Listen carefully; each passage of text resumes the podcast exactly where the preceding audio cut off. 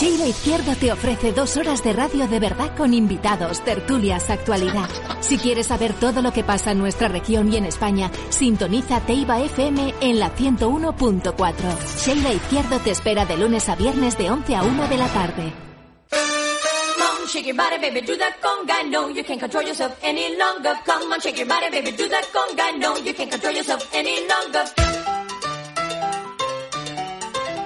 Muy buenos días, eh, aquí comienza un nuevo programa de Buen Día en esta jornada de lunes 28 de junio cuando transcurren 14 minutos de las 11 de la mañana. Y es que hoy vamos a seguir recorriendo Cantabria como viene siendo habitual en nuestro programa y a bordo de nuestra primera sec- sección de 102 municipios nos vamos a ir hasta Ruente porque allí hace unos eh, días, hace 10 días se ha inaugurado el puente de Ruente a Monteán. No sé si recuerdan aquel argallo aquella, bueno, pues aquella desgracia, ¿no? Que ocurrió, que afortunadamente no hubo que lamentar, no hubo que lamentar más daños, pero sí es verdad que el, puente se vino abajo. Y ahora ya, pues por fin eh, se ha, bueno, se ha recuperado gracias a una importante inversión. Queremos saber, bueno, pues cómo les ha mejorado la vida a los vecinos y qué ha supuesto, en definitiva, esta actuación. Y además, hoy, como cada lunes, nos vamos a ir a nuestra cita obligatoria con el lingüismo y con nuestra filólogo Carmen Castillo, que vuelve de nuevo para hablarnos de esas correcciones importantes que tenemos que tener en cuenta.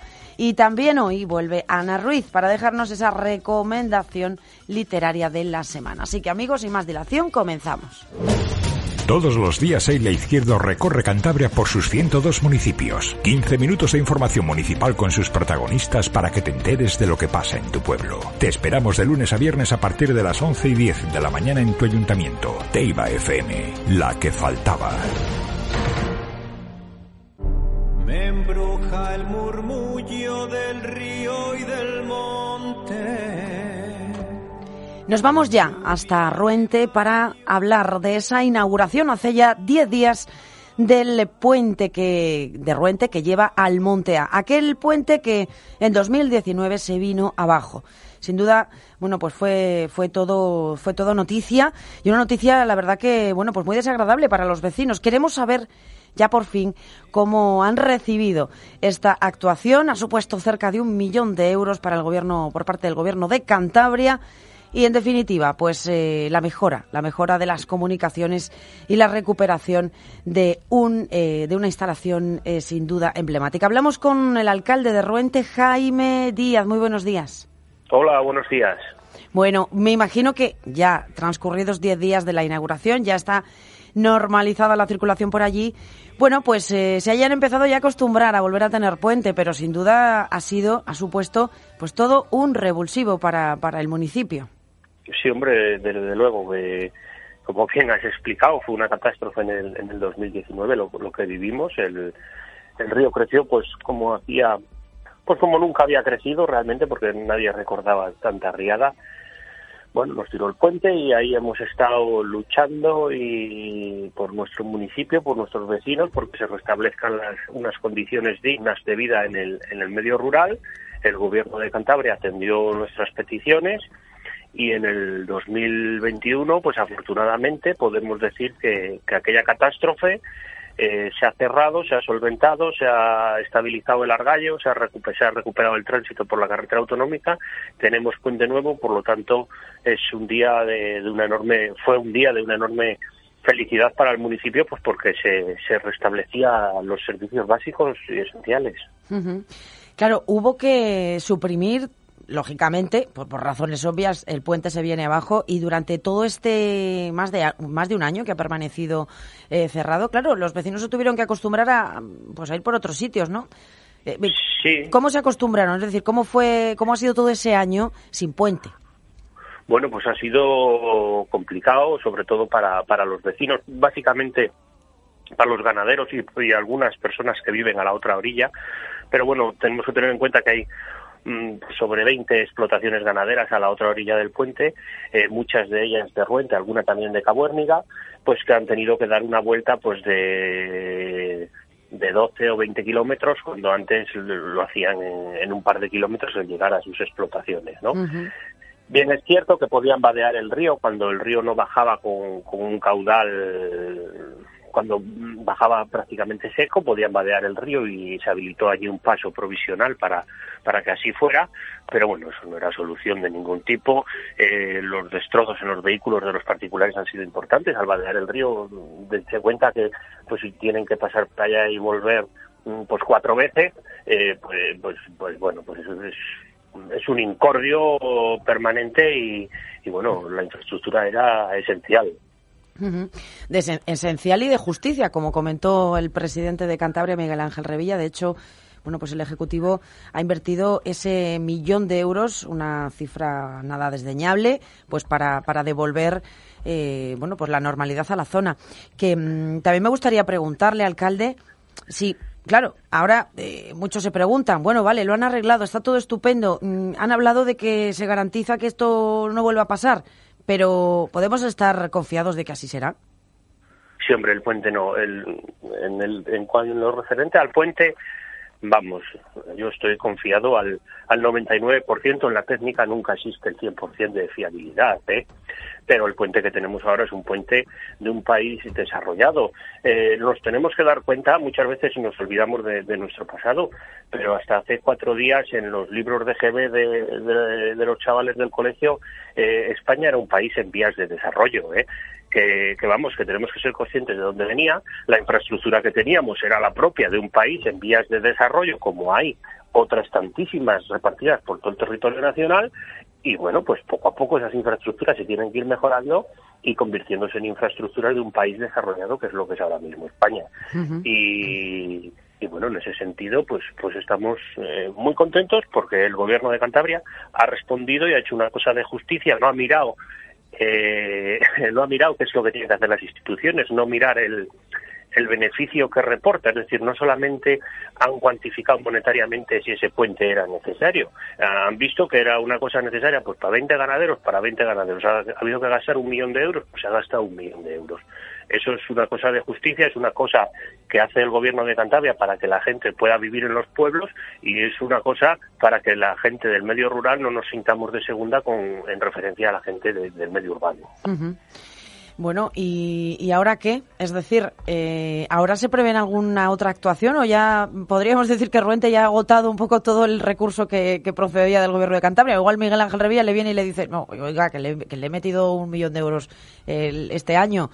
Me imagino que no. no Alguna cosita no, habrá hombre, por no. ahí, ¿no? No, porque en ese sentido eh, las ayudas que, las, que el gobierno de Cantabria tiene puestas para para el resto de municipios, nosotros, aunque nos hayan invertido ese millón de euros en ese puente, también estamos apuntados a, a esas infraestructuras en igualdad de condiciones con, con el resto de municipios. En, en, ese sentido, pues por ejemplo, la orden 80-20, que, que normalmente llamamos de, de la Consejería de Obras Públicas, pues para mejorar las infraestructuras municipales de, pues en los diferentes pueblos también estamos acogidos, también nos la han aprobado y, y bueno, pues recientemente lo, lo, sacaremos a licitación para pues para continuar mejorando las infraestructuras básicas necesarias de nuestros vecinos. Uh -huh. Bueno, ¿y cuál es la actuación que prevé más inmediata a llevar a cabo dentro de este en materia de obras? Bueno, pues en materia de obras eh, vamos a tenemos ahí un plan que, que son pues diversas actuaciones en los cuatro núcleos de población pues de mejora de, de algunos caminos, recuperación de algunas zonas públicas que están bastante degradadas. En, en, el núcleo de Barcenilla vamos a hacer importantes actuaciones en lo que es el cauce de, del río La Miña, también quedó bastante deteriorado con las riadas del 2019, también vamos a cometer allí obras. Eh, bueno, pues diversas obras, como le digo, de, de importancia para, para el día a día de, de los vecinos que, que las necesitan pues para, para vivir con un mínimo de dignidad. Uh -huh. Bueno, hoy estamos en un día especialmente lluvioso, alcalde.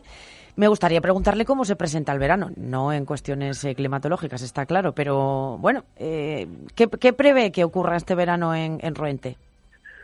Bueno, la verdad que Ruente es una maravilla y, y Ruente todos los veranos, afortunadamente, pues, pues llenamos, mm, se llena todos los veranos, se llena todos los fines de semana y yo espero que, que sea así pues por el bien sobre todo de, de, de, de mis hosteleros y de, y de las casas rurales que tenemos que tenemos en el municipio. Además debemos tener en cuenta que estamos en el, en el medio rural donde la covid no ha sido tan perjudicial como, como en otras zonas del territorio. Y bueno, y unos hosteleros súper comprometidos con todas las medidas de seguridad y bueno, y que se han puesto al día pues para, para tener sus establecimientos con la máxima seguridad de, todas las personas que, quieran venir al municipio a disfrutar, vamos, pueden venir con total tranquilidad y garantías de, una seguridad pues muy alta. ¿Cree que va a ser un buen verano? El verano pasado eh, fue un muy buen verano, ¿eh? Eh, los hosteleros, yo hablando con ellos, ah, bien es cierto que después, a últimos de año, pues fue nefasto porque vino pues la, la oleada y, y bueno, les, les fastidió el asunto y, y con, el, con el extraordinario verano que tuvieron, pues pudieron solventar un poquitín sus ingresos. Si me preguntas en referencia a este, creo que sí, creo que va a ser un verano bueno y, y lo que espero y realmente espero no porque yo no tengo una bola de cristal no sé lo que mm. lo que va a pasar no pero lo que sí me gustaría es que fuera también un fin de año bueno es decir que los meses de octubre de noviembre que son meses muy buenos para la hostelería pues porque están todas las ferias de año eh, septiembre también es unos meses que normalmente hacen muy buen tiempo y a mí realmente son los meses del año que más me gustan. Yo si tuviera mm. que venir a visitar Cantabria vendría en septiembre y octubre, lo tengo clarísimo. Mm. Entonces, si en esa época no tenemos muchas restricciones de COVID, a ver cómo va evolucionando, pues me gustaría que que fueran esos meses excepcionales para la hostelería, porque realmente son unos meses importantes para ellos. Bueno, pues ahí queda eso. Eh, Jaime Díaz, muchísimas gracias por atendernos para Buen Día. Le mandamos un fortísimo abrazo y, como siempre, estaremos muy pendientes de la actualidad en Ruente. Gracias. Muy bien, gracias a vosotros. La actualidad municipal en Cantabria, 102. Sheila Izquierdo, de 11 a 1 en Teiba FM.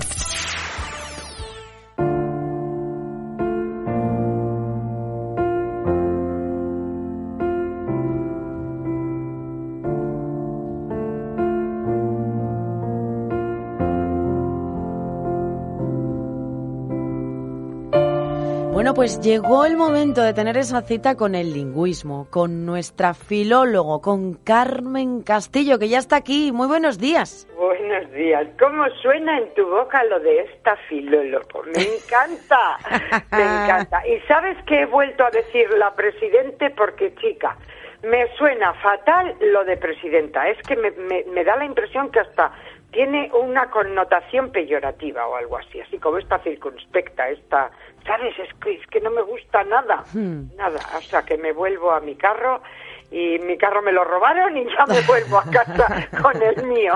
Hombre, a ver, cuesta a veces, ¿eh? No, ah. no, no te voy a, no te voy a negar la evidencia. Cuesta, cuesta. A veces tengo que pensar porque estamos muy acostumbrados, claro, lógicamente. Ah, pero es que suena en tu boca precioso, ¿eh? De verdad te lo digo. solo tener cuidado porque sé que te gusta, así que me alegro.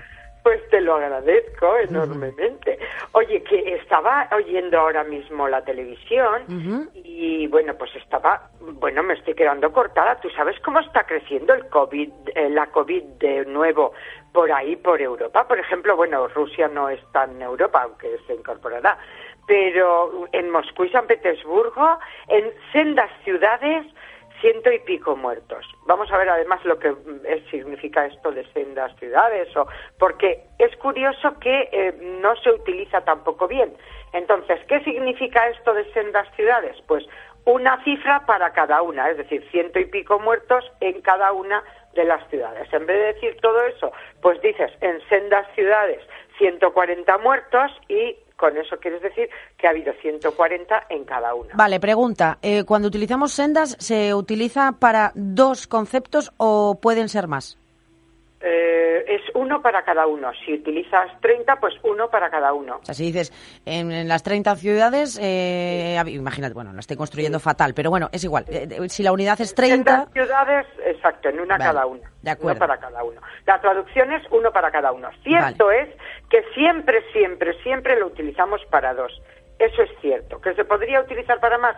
Sí, pero que se utiliza para dos, sí es decir, lo correcto, lo adecuado y la utilización común es para dos, uno para cada uno. Vale, de acuerdo. se podría utilizar correctamente para más, porque es uno para cada uno. Entonces, eh, no podemos negarlo, ¿no?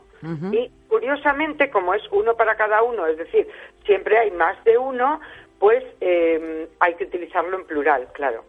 Ujú, Vale, ¿sabes? bueno, pues Por ejemplo, cuando, traído. mira, ponen un ejemplo, estoy mirando ahora Sí. mismo y ponen un ejemplo. Junto a él, otros tres judíos, es decir, hay tres, ya no hay dos, todos ellos arropados en sendos ropones de, colores llamativos. Es decir, sendos. Un ropón o una manta o un edredón para cada judío, y eran tres. ¿Mm? Pero sí que es cierto que lo solemos utilizar para dos, pero que se puede utilizar para más, está claro. ¿Mm? Ujú, Vale, pues Pero aclarado. curiosamente está como muy estigmatizado en dos. Que lo utilizamos para más, totalmente correcto. Que yo lo aconsejo para dos, porque sabes estas cosas que se suelen ir instituyendo y entonces ya se quedan como fijas, ¿no? Pues entonces lo de sendos o sendas parece como que se utiliza para dos, pero se puede utilizar para todo. Es que la, la- la costumbre se hace ley siempre en este país, bueno, y en todos. Sí, bueno, es que es así, es que las costumbres se hacen leyes, esto es así, ¿no? O sea, que no podemos decir que no. Y mira, hay eh, una expresión que yo no la conocía, es que me ha dado por buscarlo ahora, digo, mientras hablaba contigo, ¿eh? y veo, ¿qué son sendos conventos? Yo no lo conozco. Y entonces pone, los conventos son establecimientos, eso sí, donde los religiosos llevan una existencia en comunidad. Quienes viven en un convento, más allá de esta elección, mantienen un vínculo con aquellos que residen afuera del edificio, a diferencia de lo que ocurre con los regímenes de clausura. Es decir, que se llaman sendos conventos aquellos que no son de clausura. Pues eso no lo sabía. Es curioso, no tenía ni idea. Y que en Sudamérica se emplea sendos con el significado de enorme o de, o de grande, pero que la Real Academia no lo, no lo aconseja. Así, ¿eh? Claro, y es verdad que ahora que lo dices también, es- eh, de alguna manera lo teníamos un poco, a veces, lo, lo asociábamos a, efectivamente a la dimensión. Y, y mira, me, me- alegro mucho. Sí, Ay, sí. yo no, nunca le he asociado a la dimensión, siempre a uno para cada uno. Pero claro, siempre contando con dos, ¿te das cuenta? No con Ujú, Siempre contando con dos, es curioso. Bueno, pues que sepamos que lo podemos utilizar para más de dos, que se utiliza ineludiblemente en plural porque es para más de dos o para dos, y que eh, eh, significa uno para cada uno, de los que sean. No tiene por qué ser dos, pero yo digo que se está estigmatizando, es decir, que al final terminará aceptándose solamente para dos. Ya sabes Bueno. que esto se queda fijo y así se utiliza. Pues ahí queda eso. Bueno, pues más cosas, Carmen, que seguro Pues que nos traen. prudencia, ante toda esta noticia, por favor, prudencia. Yo no me he quitado la mascarilla. Ahí queda el mensaje. Mm. Porque no son buenos tiempos para la lírica, bueno, y después de aguantarme toda esta filípica, ya que lo he dicho, esta arenga, que se suele decir también, este sermón, ¿no? Esta reprimenda casi al gobierno por haber quitado tan rápido la, la, la mascarilla, pues bueno, un término muy bonito es filípica, que significa represión extensa, que es lo que he hecho yo, y dura, es no tan dura, dirigida contra alguien, que tampoco he ido contra el gobierno, pero sí contra la no utilización de mascarillas todavía. Hay que actuar con mucha prudencia. Entonces, bueno, pues valga la filípica que me he marcado. es una palabra bien bonita, por cierto. Me gusta mucho esto de filípica. Filípica. Sí, es una especie como de como de sinónimo de, re- de reprimenda, ¿no? Es la palabra que más me gusta a la que se puede asociar, filípica. Una reprimenda por quitarnos tan rápido las mascarillas. Es que yo creo que ha sido una una medida de bombo político para que no nos fijáramos en más cosas, me da toda la impresión. Pero bueno, como no lo sabemos, pues Bueno. con prudencia. Bueno, pues Bueno. más cosas. Entre mascarilla y mascarilla, que yo también la llevo, por eso lo digo. Ah, no te la has quitado muy No, bien. no. No te la quites, no, todavía no. No me da, también a mí me da un poco de, oye, no sé. Sí, no, porque no está claro. Fíjate el brote de, de Baleares, fíjate ahora cómo están en Rusia, que además Bueno, yo no, no, ¿y cómo estamos aquí? Ya. ¿Y ya. cómo estamos aquí? cómo- Exactamente, es que estamos subiendo. Menos mal que parece que es más leve. Quiere decir que no hay presión en los hospitales, de momento. De momento, pero no Ya. descartes, ya sabes, todavía no es oficial, pero igual esta semana tenemos alguna Es que sorpresita creo- de restricciones nuevas, ¿eh? Es que a mí me da la impresión de que nos hemos tirado a la calle de una forma un poco absurda, un poco eh, irracional. Me da toda la impresión. Pero te digo que la gente está siendo muy, ca- muy cauta, que yo ayer, que estuve en la hípica, todo el mundo con mascarilla y por el sardinero paseando, todo el mundo llevaba mascarilla, con lo cual chapó por nuestro comportamiento. No solamente hay que criticar los, los malos comportamientos, sino también halagar los buenos, ¿no? Porque es loable la conducta de la gente que se está cuidando aún y que cuida a los demás, porque no solo te cuidas tú, ¿no? Sino que también eh, redunda en, pues eso, en un beneficio para todos, para la comunidad, ¿no? Bueno, Así pues tú estuviste por Santander y advertiste eso. Yo Sí. estuve en Solares y también advertí lo mismo. Bien, Lo que advertí, bien. además te voy a decir más, en un, en un concierto con Sí. pues como vienen siendo los conciertos en tiempos de COVID, con sus Sí. sillitas al aire libre, con su silla, con Sí. orden de registro, con eh, todos los datos y todo el mundo al aire libre con mascarilla. Es curioso, sí. Y me alegró un montón, la verdad. Sí, sí, sí. Mira, y otra cosa, ahora que, bueno, pues chapó por nuestra conducta, ¿eh? Quiero decir que lo Mm. que es loable hay que, hay que resaltarlo y, y no dejar solamente lo negativo. No, no, lo encomiable hay que también eh, expresarlo. Y nos hemos cuidado este fin de semana y seguiremos cuidándonos y en los sitios cerrados in- ineludiblemente, pero en los abiertos también, de momento. Mira, que has utilizado la palabra advertir. Mm, Lo voy a resaltar porque tiene dos significados muy diferentes. Muy bien. Tú la has utilizado en el sentido de eh, observar algo. Exacto. Mm, Percibir algo, darse cuenta de algo. Observar, sobre todo observar. Me encanta. Pero es que también eh, puede significar como una advertencia a alguien, como una, una llamada de atención a alguien para que esté atento y actúe con precaución. Que no tiene nada que ver con lo del notar u observar. Es un verbo que tiene dos significados totalmente diferentes. Es muy curioso este verbo en español. Ya que lo has sacado a colación, digo, voy a explicarlo. Es muy curioso que es, eh, casi te diría yo que contradictorio lo uno con lo otro. Decir, Como adolecer, ¿te acuerdas? Sí, efectivamente. Que lo hemos tratado Son varias verbos- veces. Sí, son verbos que inducen a confusión, efectivamente. Entonces, este advertir, cuando has dicho advertí que, tú no estás diciendo a alguien, oye, cuidado que te viene. No, Mm. sino que estás diciendo, me di cuenta u observé. Entonces, es bonito utilizarlo de esa forma, para que sepamos que no solamente es eso de culminar a alguien, "Ah, que te va a venir esto. No. Sí. Significa observar.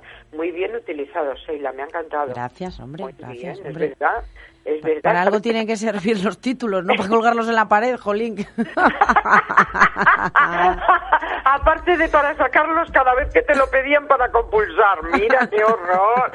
Mira qué horror. Bueno, oye, pero aun con todo también cometemos muchos fallos, ¿eh? Eso también que vaya por delante. ¿Cómo Muchos errores cada día. Así que bueno, Y oye, que pues soy humana, que que me disculpen. Yo intento No, no. todo lo mejor de mí, pero soy humana. Nada, que cometamos muchos y durante muchos años. Que mira Mila Jiménez, ya no comete más, ¿sabes? Mm. Ay, no, no. no, no, no, no. Que cometamos muchos. Tenemos que hacer un programa de sociedad, ¿eh? De verdad, un trocito. Pues mira, tengo, fíjate que tengo un, una, bueno, ya lo hablaremos porque tengo también un, un amigo, eh, un, un cántabro que está recorriendo el mundo, por cierto, eh, colega de profesión, periodista, estudió conmigo la carrera y el otro día hablaba con él eh, y bueno, ¿cómo te va? Venga, a ver si nos vemos este verano. Y él sabía que yo, yo estaba, y a él le encanta el mundo de la radio y sabía que estaba yo por aquí, ¿no? Y igual me le traigo de invitado Ay, sí, este favor. verano para Casa y Miguel. conmigo, y conmigo. Eso es. Los dos. Muy además, bien, es que, además, y te, te digo más, es que además me dijo, oye, quiero hacer corazón. Y me sorprendió Ay, pues muchísimo está. porque Pues dije, yo porque, bueno, pues oye, mira, Y así hablamos de lo que ha supuesto la muerte de una persona que aunque no es conocida ni cercana, como la tienes todos los días del año en tu salón y te quitan penas, te dan risas, te identificas con sus problemas, con sus enfermedades, entonces llega un momento que casi los consideras de tu familia. Entonces son inevitables las lágrimas en momentos. la familia elegida que se suele decir. Efectivamente, no solo la impuesta, eso es que muchas veces la impuesta no te ayuda y sin embargo alguien que está todos los días en un trocito de tu salón, pues te puede aportar muchísimo más que alguien con, con quien no tienes relación ninguna, quizá, ¿eh? O sea que es importante eso. Bueno, pues bien, pues haremos un programa de corazón. A ver, más, eh, un término nuevo que lo he oído el otro día y no lo conocía, demisexualidad. ¿Mm? No tenía ni idea. Perdón, repite. demisexualidad, asexual y demisexual, demisexual. Ah, demisexualidad. No claro, lo ya había entendido oído. demi, se- o sea, Ah, no, separado. no, por eso he dicho demisexual. Vale. Demisexual, para que se sepa, bueno, el término, el sustantivo es demisexualidad. Demi en francés significa mitad. ¿m? Demi No es que seas No es que seas mitad sexual o, o que no tengas más que una mitad, no. Sino que, fíjate, hace referencia a las personas que solo sienten atracción sexual hacia alguien, estoy leyéndolo, ¿eh? con quien se ha establecido previamente un vínculo afectivo y eh, una conexión emocional previa. A ver, a es ver. decir, A ver si me decir, entero. Mm. Es decir, que si tú no tienes un vínculo afectivo, un compromiso, una eh, conexión emocional previa, es decir, como que puedes contar con esa persona, como que te une algo más que el sexo, tú no practicas eh, el sexo con esa persona. Es decir, tienes que sentir algo más para practicarlo. Entonces eres demisexual. Pero entonces demisexuales somos la gran mayoría, ¿no? Bueno, no, no necesariamente. Hay gente que, bueno, pues que tiene sexo por sexo, o que es asexual, que significa sin sexo, o bueno, pues hay muchas variedades. Pero esta yo no la había oído nunca. Y lo leí el otro día por, por primera vez. Y digo, no, pero ¿y esto? Y lo busqué, lo tuve que buscar, claro, porque no sabía. ¿Está recogido en la RAE, Carmen? pues no, pero desde luego sí en todos los medios. No en la. RAE, pero en todos los medios. Eh, dice, por ejemplo, ¿qué es la demisexualidad? En la página lasexología.com lo tiene recogido. O sea, que son términos que, aunque no los recoge la, la Real Academia, sí que están utilizados en las ciencias, ¿no? Pues en, entre sexólogos, por ejemplo, en sus consultas. Entonces, pues eh, son importantes. Dice que tiene que haber una gran conexión emocional, una gran intimidad y un afecto significativo. No es aquello de que se conocen una noche y a la venga. No, Mm. sino que tiene que haber algo más. Entonces, sí que es cierto que en mis tiempos pues era un poco así, pero hoy eh, la gente ya no mira tanto los afectos como una atracción momentánea y luego no quieren compromiso ninguno. Eh, hasta otro día o ya nos veremos, ¿sabes? Se responde así normalmente. Bueno, pues eso no forma parte de la demisexualidad, sino que tiene que haber una especie de compromiso. ¿m? Pues qué curioso, la verdad, porque no lo había oído. Y, Yo tampoco. Y además hace referencia, yo creo, ¿eh? Hace referencia a, la- a- algo muy habitual entre, entre muchos, ¿no? Sí, fin. sí, algo que, que los que pensamos así deberíamos de considerar correcto o normal, pero también yo considero normal esa gente que, eh, pues no sé, tiene una atracción física y, y se preguntan solamente en tu casa o en la mía. Que esto se ha dado mucho. En vez de preguntarse el nombre, es en tu casa. Esto se ha dado, ¿eh? Quiero decir, ha habido un, un momento que, que ha habido así como una explosión sexual, quizá cuando salimos de tanta represión y ya no se preguntaba el nombre. ¿eh? Mm, Muchas veces he oído, si es que me llevé un susto cuando me desperté y lo vi a mi lado, ¿es cierto o no? Lo habrás oído. Pues, entonces eso no son demisexuales. Está bien eso. Me hace muchísima gracia, de verdad. Bueno, mira, una cosa que no soporto. El otro día Rosa Benito dijo, porque ella está embarazada. Ay, es que, de verdad. Vamos a ver.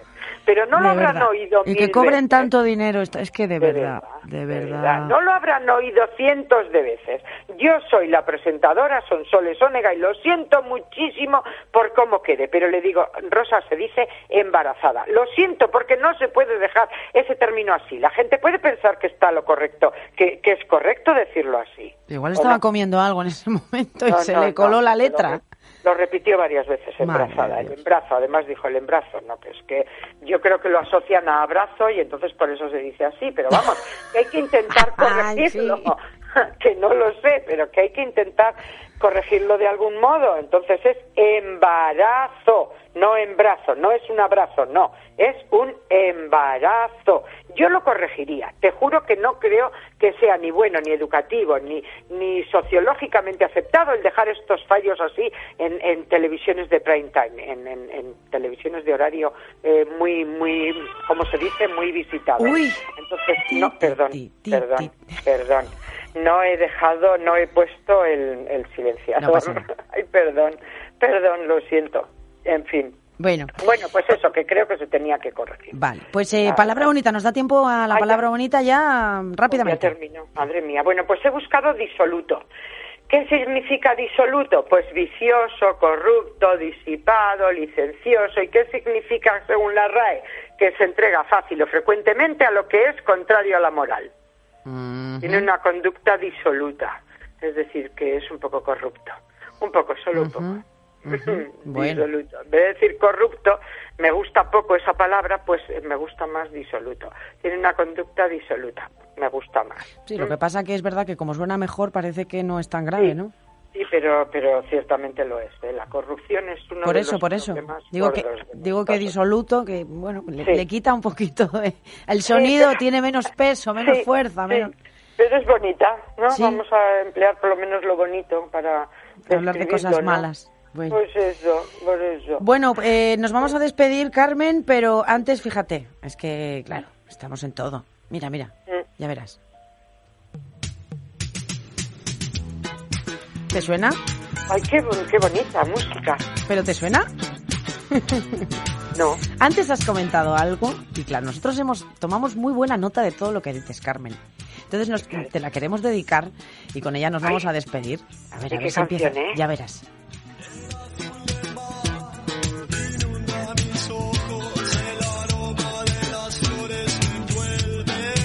Hombre, tiene que llegar al estribillo, pero bueno, mm, Ya. en fin, con esto vamos poniendo un poquito ya ¿eh? de pues de, de final a ¿Y nuestra es el estribillo? Ya verás, ya verás. A ver, a ver, a ver, a ver. ¡Ahí! Ay,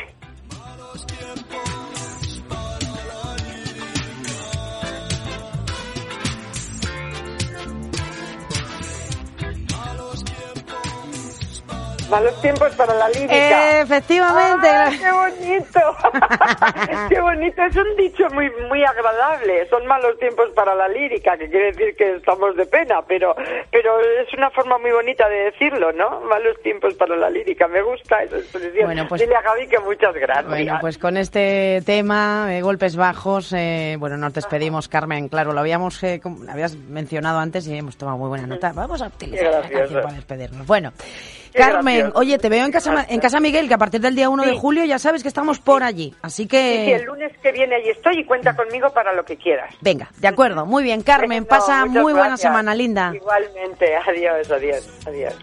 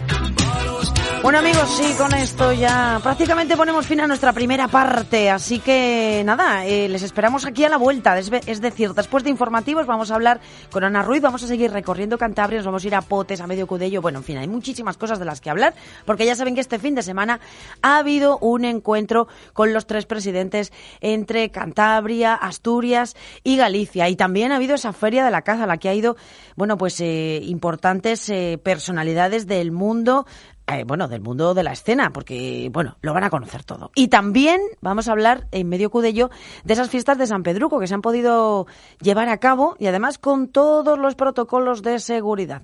Así que les animamos a que se queden con nosotros. Ahora, informativos. Sheila Izquierdo, de 11 a 1 en FM.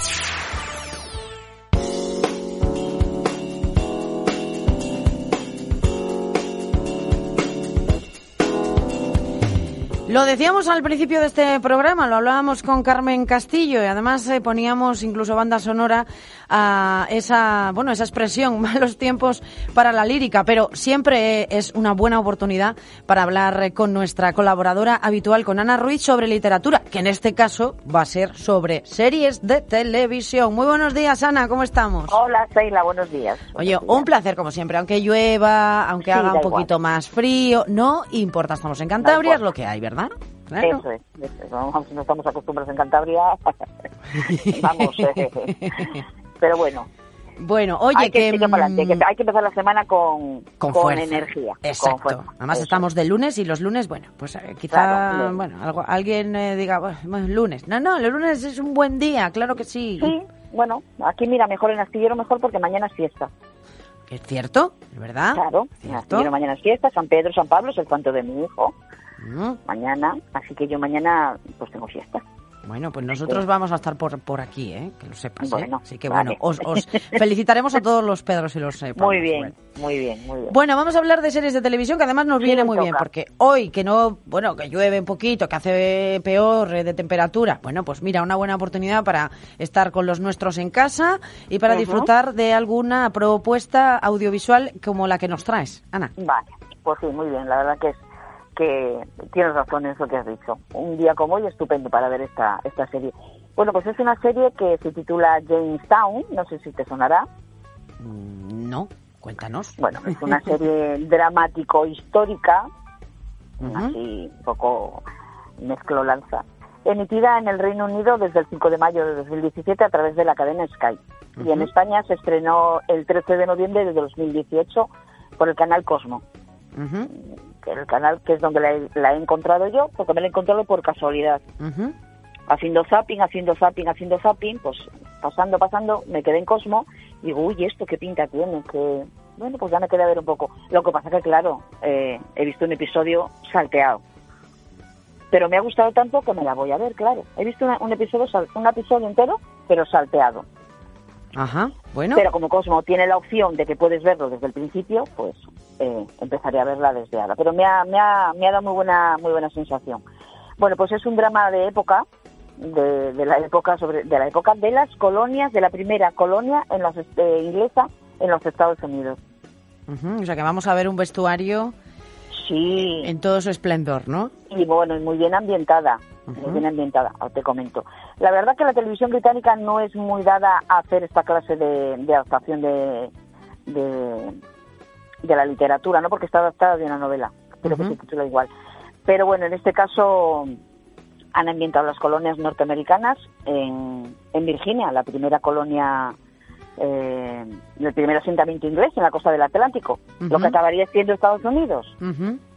Bueno, pues eh, esta historia se centra en la vida de los colonos a través de la, las protagonistas son tres mujeres que emigran desde la vieja Europa, pues para han tenido una vida un poco difícil, pues emigran para tener una segunda oportunidad, ¿no?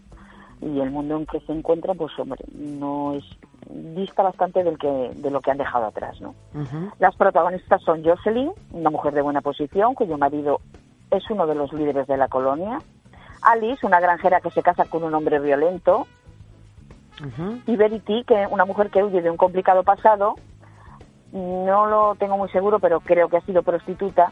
Y que en la colonia se casa con el tabernero, que es totalmente opuesto a ella. Bueno, pues sus futuros maridos son quienes han pagado los pasajes para el nuevo mundo. De hecho, se hacía, creo que se hacía en esa época, ¿no? Los hombres, eh, en la colonia solo había hombres, pagaban eh, los pasajes a mujeres que quisiesen emprender eh, una vida con ellos allí, como, como se hacía, eh, se casaban, como se hacía antiguamente, por poderes. Ya. O sea, ¿me entiendes? No, se casaban eh, uno en Norteamérica con un testigo y la otra en Inglaterra con un testigo. Y ya ese matrimonio era válido. Ajá. Cu- Curioso, ¿eh? Que en aquella época la verdad Sí, que... sí. Eso se ha estilado hasta no hace tantos años. Yo creo que hasta los años 50 y 60 se estilaba eso, ¿eh? De casarse por poder. Pero bueno, claro, mm, los maridos y las mujeres se conocían. Eh, en este caso no se conocían. Sí, bueno, esos eh, matrimonios eh, concertados, lo podríamos llamar así, o... Bueno, sí. Sí, Mm. bueno. Bueno, pues lo- los, maridos son los que pagan el, el pasaje, ¿no? Y eh, porque en ese momento, claro, eh, ellas son las únicas que llegan a, a la colonia. Cuando llegan a la colonia, solamente hay hombres, pues, eh, pues te puedes imaginar, hombres mm, rudos, eh, mm, con problemas, porque tienen, claro, eh, en- a pesar, aparte de las rencillas entre ellos mismos, claro, la convivencia entre hombres, tienen que también pelear con los, con los eh, nativos del lugar los soldados que hay, eh, los soldados, los indios que hay en la, en la zona. Y eso pues forma, mm, eh, lleva bastante, por lo menos en el capítulo que yo he visto, eh, lleva bastante. Además los indios pues no te les representan como estamos acostumbrados a ver en las series de televisión y en las películas los indios nativos americanos, claro. Estos son pues muy, no sé, tienen una estética muy, muy diferente a como yo estoy acostumbrada a- me imagino que serían así por grabados antiguos o por, por descripciones de, de, de- de la gente, ¿no? Pero estoy, la verdad que me llama bastante la atención la- el aspecto, la, el aspecto físico. Ujú. Bueno, pues este lugar es el primero que llega a ser permanente porque mm, eh, se mandó al, al principio en 1500, creo que fue en 1584, no, un poco antes. eh, la reina la reina Isabel I de, de Inglaterra eh, mandó unos colonos a las nuevas colonias, ¿no? A las nuevas tierras para que inspeccionasen a ver cómo se podía vivir allí y lo que se podía lo que se podía hacer no bueno pues eh, fueron un grupo de colonos mm, inspeccionaron lo que había volvieron a Inglaterra dijeron lo que había y unos años después pues ya mandaron lo que diríamos la avanzadilla para construir las casas y, y todo eso de los colonos eso es lo que cuenta la, la además la serie ¿eh? Claro, pero- estoy contando claro. es realidad pero es lo que cuenta la serie Eh, pero el, el trasfondo de todo eso es que primero se comprueba si existen en Eso esa es. tierra nueva recursos, como por ejemplo es. en aquella época pues eh, eran los metales preciosos ¿eh? que estaban es. en la tierra. Entonces comprueban que puede tener bueno pues expectativas de, de, de- de- en fin de evolucionar, de, obtener recursos económicos. Y entonces dicen venga pues ahora sí vamos a, Vamos. a, ma- a mandar allí todo un séquito y venga a construir a- y bueno pues y, y- Bueno, pues mandan- y apropiarse de todo. Manda, esa, efectivamente, sí, claro, porque tuvieron muchos problemas, claro, eso es, es sabido y es notorio, eh, con los, los nativos americanos, claro, que llegaron allí a, a, a echarles de sus tierras, como quien dice. Hmm. Como que dice, no vamos, que es lo que, lo que hicieron. Eh, bueno, cuando llegan los primeros, mm, los primeros eh, eh, barcos con 90 hombres, 16 mujeres y 11 niños serían los primeros, eh, los pioneros de los colonos llegados del Reino Unido, ¿no? Entre ellos se encontraba una mujer embarazada, hija de John White, que era quien comandaba la expedición. Y, y vamos, eh, estaba embarazada y dio a luz allí. Al poco tiempo de llegar, el 18 de agosto, a una niña que bautizarían con el nombre de Virginia. Ah, mira. Y ese mismo nombre se le dieron a la colonia, convirtiéndose esta niña en la primera descendiente de británicos nacida en Norteamérica.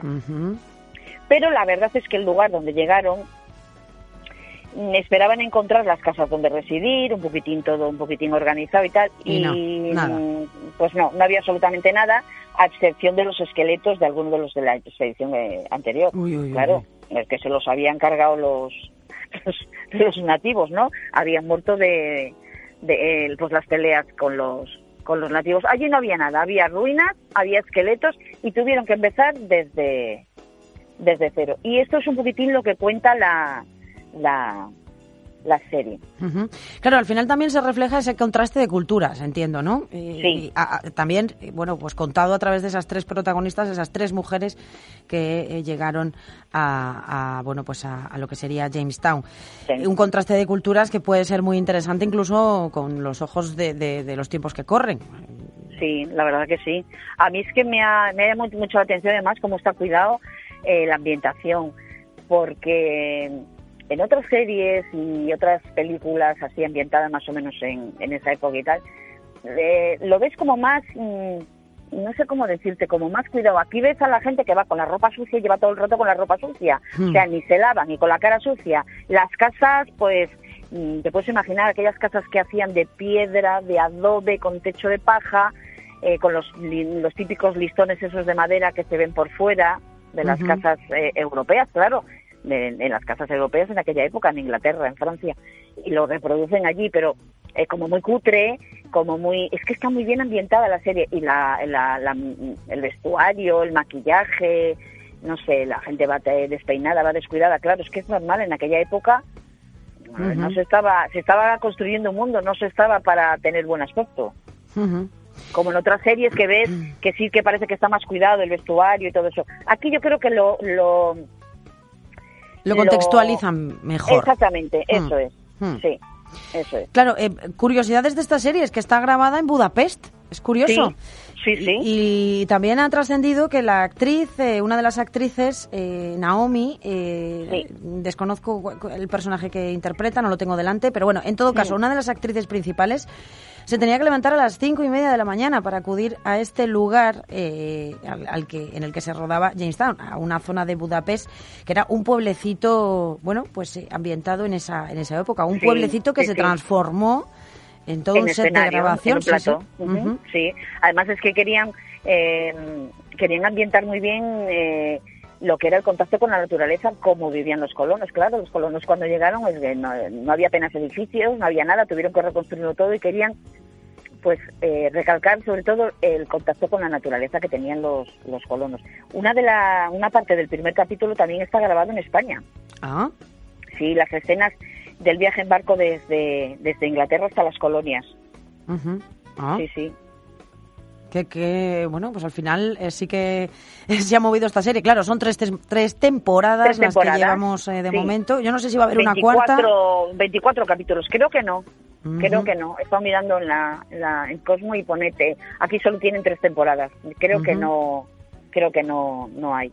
Y bueno, también dicen que es una especie, lo, lo comparan a una especie de western, ¿no? Porque tiene elementos de intriga, eh, políticos, sexo, pero bueno, pues eso, pues como en una tierra, lo comparan porque como es una tierra inhóspita y por descubrir, pues como el, como el, el lejano oeste, ¿no?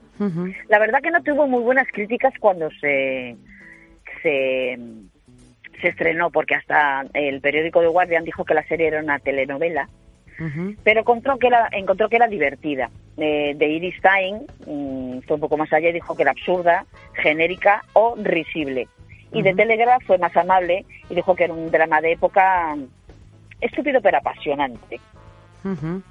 Bueno, Bueno, yo estúpido, pero te, daré- apasionante. te- te daré mi opinión. He visto el primer capítulo, me ha gustado mucho. Yo no sé si me ha gustado por eso, por cómo he visto la ambientación y cómo he visto los personajes. A lo mejor luego eh, la veo y la trama no me, no me llama, pero mm, si me ha llamado desde el principio, yo creo que me va a gustar. A lo mejor no me va a súper encantar, pero creo que me va a gustar. Y hombre, eh, es, un, es, una, es un drama histórico. Mm, creo que algo de, de, de la historia de América eh, estará contada ahí. No creo que, que se arriesguen los guionistas a inventarse, vamos, a inventarse Ya. toda la trama. Hombre, no creo que algo... Sí. Hombre, que- quienes están detrás de Jamestown eh, son los creadores que también eh, lanzaron Downton Abbey, que también fue una, ha sido una serie sí. muy, muy conocida. Y bueno, me ha gustado esa descripción de ridícula, pero, pero apasionante pero era, ¿verdad? Apasionante, sí, Bueno, eh, ridícula pero apasionante. Bueno, Vale. no- Bueno, yo es que mm, te digo la verdad, yo lo de las críticas, lo que opina otra persona sobre lo que yo estoy viendo, a ver, yo opino lo que yo estoy viendo según mi punto de vista. Y yo te puedo decir, sí, pero yo lo que opina otra persona y tal, pues lo dejo ahí en cuarentena. Ese es el gusto de otra persona. Yo te doy mi opinión. Bueno, claro, estoy haciendo lo mismo. Yo estoy haciendo lo mismo. Bueno, tú nos... es-. No, en realidad no. Nos estás dejando los datos de, bueno, pues yo aquellos los datos, títulos y, ya eso está. es, es. Yo recomiendo verla, pero, pero, a ver, mm, no me gusta juzgar demasiado las, las, las cosas, ¿sabes? Las series de televisión, las películas. No me gusta juzgarlo mucho. Yo lo veo y te puedo decir, "Bueno, mira, sí me ha gustado, o mira, esperaba algo más, pero bueno, no, yo es que para que algo no me, me guste tiene que ser muy malo, muy malo, muy malo.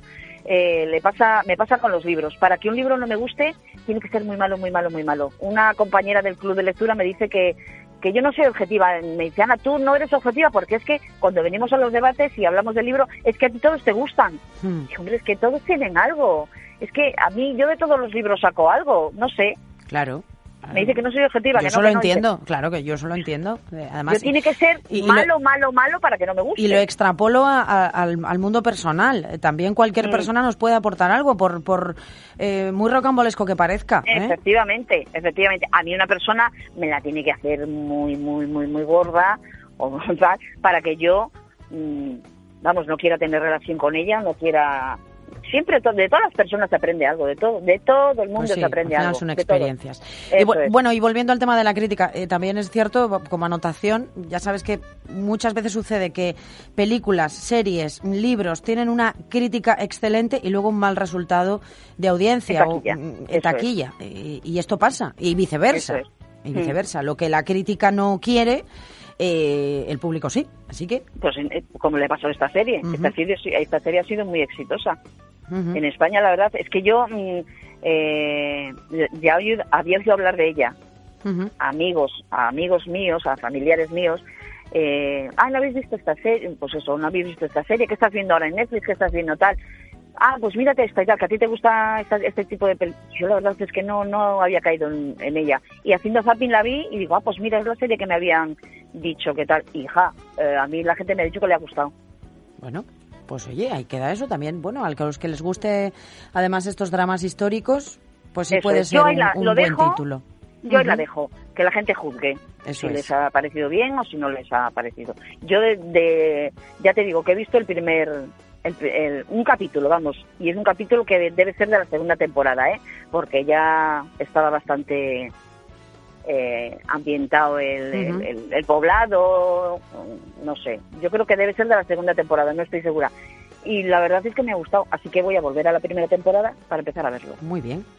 Muy bien, pues ahí queda eso. Eh, Ana, nada, eh, decirte, recordarte, mejor dicho, que mm, ya sabes que hoy lunes es nuestro nuestra última sección en la temporada habitual, porque a partir de julio nos Sí, vamos empieza la temporada de verano. la- a la temporada de verano con abierto con vacaciones que se traslada como siempre a casa Miguel, así que estás más que invitadísima, ¿eh? Lo haremos Sí, sí. lo haremos de 12 a 1 todo el mes de julio y Sí. bueno, pues vamos a seguir manteniendo buena parte de las secciones habituales, luego va a haber invitados también especiales, bueno, pues oye, puede ser entretenido. Incluso Carmen eh, nos ha, oye, nos ha sugerido que por qué no hacemos una mm, sección social del mundo, bueno, no sé si del corazón, Oh. pero de la prensa rosa, Bueno, bueno. de la prensa, pero sí. Oh, no, me- pero uy, no, me encanta. pero no como estamos acostumbrados en, eh, no, va, no va a ser eh, en fin, yo ya sabes que yo rehuyo mucho de, de temas del corazón, pero no, No va a ser cotorreo, ¿no? No va a ser No eso. hacer cotorreo. ¿eh? Va, va a ser, bueno, pues vamos a hablar también, oye, de los gazapos que se cometen en la tele, de esos programas Ah, mira. Bueno, Bueno, Sí, ya sí, sabes. me parece muy, Desde muy otro punto de interesante, vista. sí, sí. ¿Vale? Sí, Así sí. que nada, estás invitada. Ya, Nada, yo ya si conmigo, encantada. Venga. Encantada. Pues Ana, eh, cuídate mucho, linda, y Muchas estamos en gracias. contacto. Gracias por las Gracias. recomendaciones que nos dejas eh, siempre, y nos has dejado hoy en este caso, y estaremos pendientes, por supuesto que sí. Muy bien. Venga, cuídate. Venga, Chao. gracias. Hasta luego, lo mismo.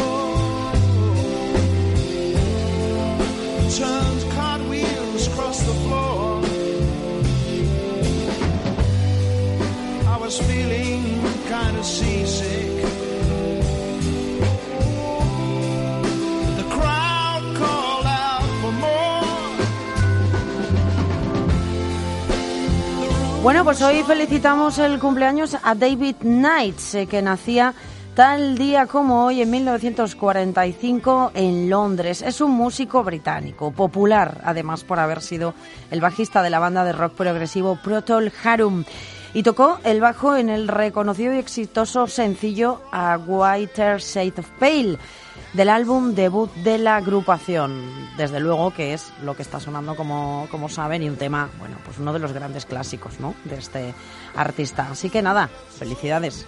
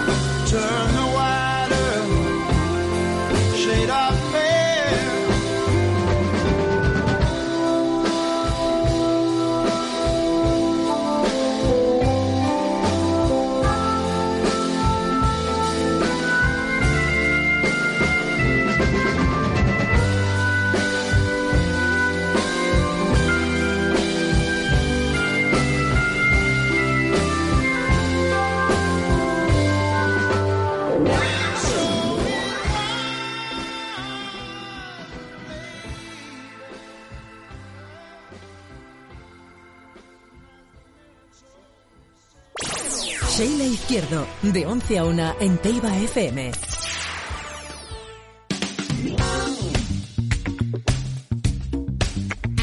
Seguimos aquí en Buen Día, seguimos recorriendo Cantabria y nos vamos a ir hasta Potes. Nos encanta ¿eh? siempre recorrer este municipio y hablar de su actualidad. Y es que, claro, ha sido un fin de semana intenso para la zona de Líbana porque ha habido esa cumbre eh, de los eh, presidentes de la zona norte, de, los presidentes de Cantabria, de Asturias y de Galicia. Y también ha habido una feria importante, la décima edición de la Feria de la Caza y de la Pesca bueno, pues que ha eh, englobado toda clase de actividades este fin de semana. Incluida estaba prevista también esa visita de Bertín Osborne. Bueno, hablamos ya con el alcalde de Potes que nos cuente pues estos y muchos más detalles que vamos a hablar eh, pues uno, lo, eh, toda esta última parte de nuestro programa. Francisco Javier Gómez, muy buenos días, ¿cómo estamos? Muy buenos días. Bueno, un placer saludarle de nuevo, como siempre, siempre nos Igual, encanta. ¿eh? Y bueno, un fin de semana intenso, alcalde.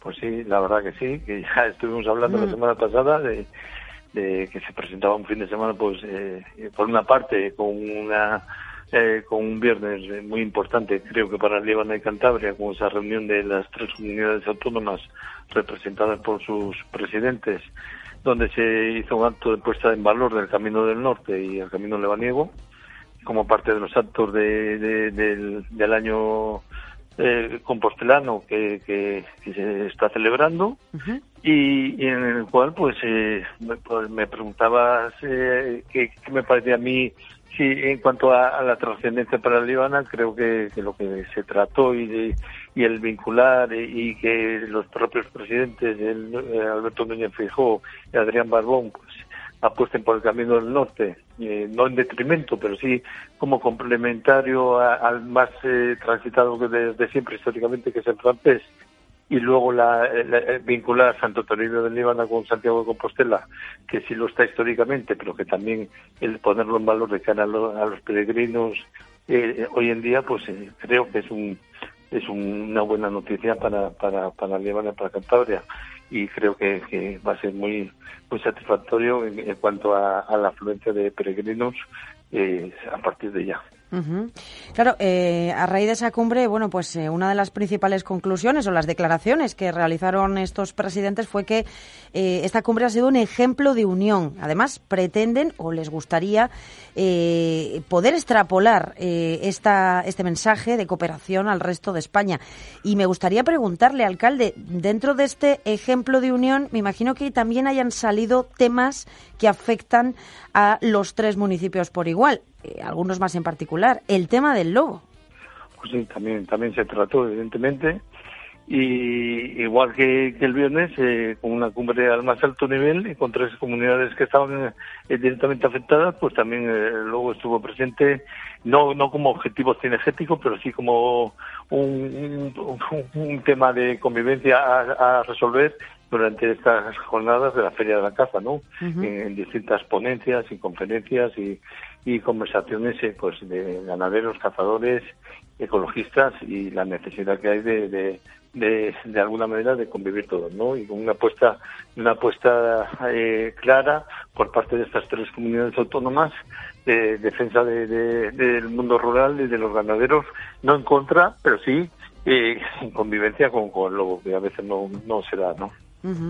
¿Cree, alcalde, que este tipo de actos y los que vayan a venir en sucesivo y, en definitiva, que la unión de provincias afectadas por la misma situación tenga la misma fuerza o tenga la suficiente fuerza para poder hacer ejercer un cambio en, bueno, la tendencia que está experimentando España en este asunto, en el tema del lobo? ¿Cree que puede ser, puede, se puede encontrar la fuerza suficiente para, bueno, pues eh, poner un poquito de cordura, ¿no? a esta situación. Yo espero, espero y deseo que sí, pero porque, vamos, el tema del lobo, pues es quizás cuando se toman decisiones eh, a nivel de comunidades autónomas y, y con la misma representatividad, todas, que lógicamente así debe ser, pero sobre problemas que no afectan a todas, pues te llegas a, a dar con decisiones como, como la que nos hemos encontrado con el tema del lobo, que pesa tanto pues eh, el voto de Baleares, que no tiene lobos, como, como de Cantabria, ¿no? Y que, que es- que- o Asturias o León, que es los que tienen esta problemática junto a Galicia. Entonces, sí que creo y, y que tiene que encontrarse un, un, un- un acuerdo, un término medio para, para, para que, como ha sido hasta ahora, y os lo comentaba el otro día, pues eh, poder convivir, poder convivir. Y yo, eh, que soy el alcalde de, de, una- de la villa de Potes, que es, es un municipio muy pequeño territorialmente, yo no, nunca nunca tuve noticias de, de lobos dentro del municipio, ni, ni mucho menos de osos, ¿no?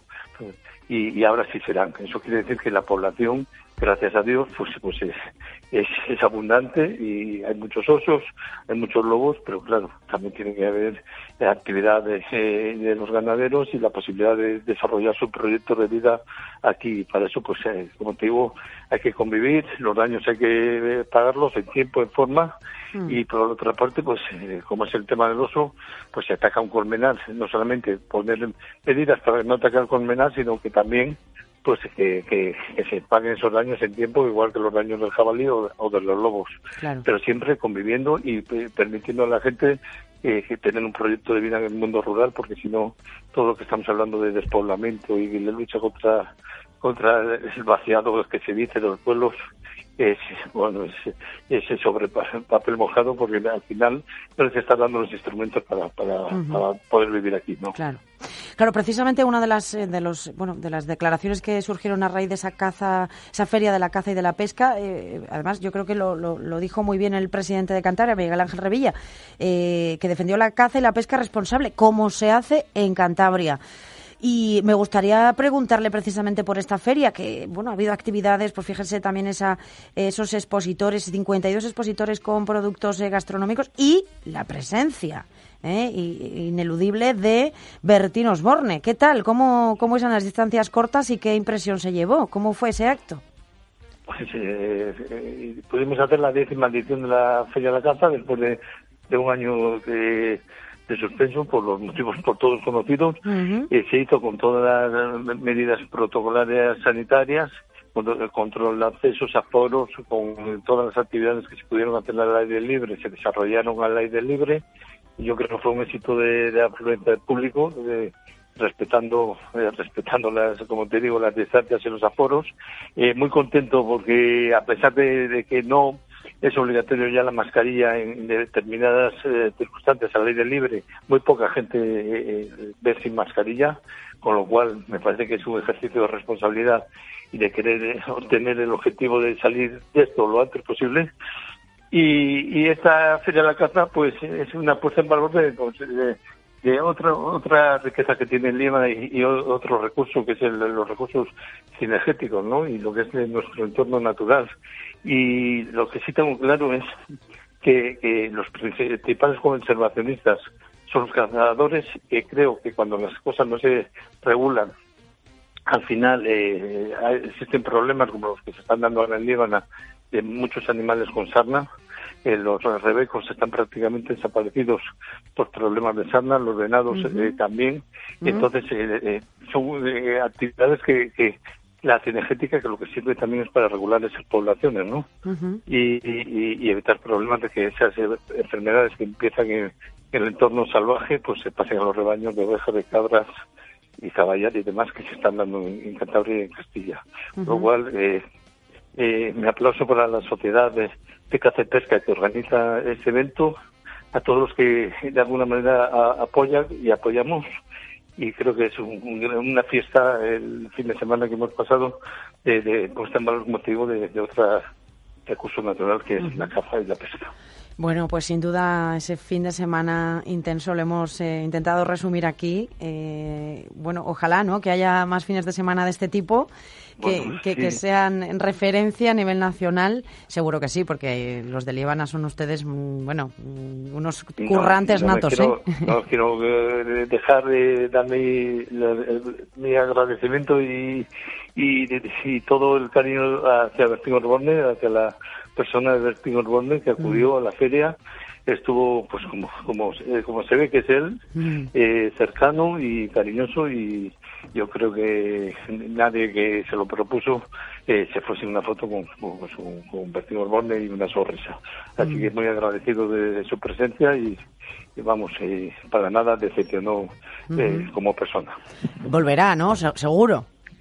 Sí volverá porque eh, el, el nombramiento, por ejemplo, de Rugero Mayor o, eh, o padrino de esa feria de la caza no tiene ninguna remuneración económica. Ajá. pero pero en, en este caso sí que la sociedad de caza con los distintos padrinos sí tienen el detalle de arreglarles un, un rececho, ¿no? O sea, la- y vendrá un fin de semana pues eh, a- dentro de lo que se subastó de las piezas de caza que se subastan de las distintas juntas vecinales, pues eh, seguramente pues vendrá un fin de semana a, a disfrutar de, de la actividad de, de, de la caza y, y a cobrar su una pieza que no sé cuál es concretamente. Bueno, bueno, bueno, pues que nada.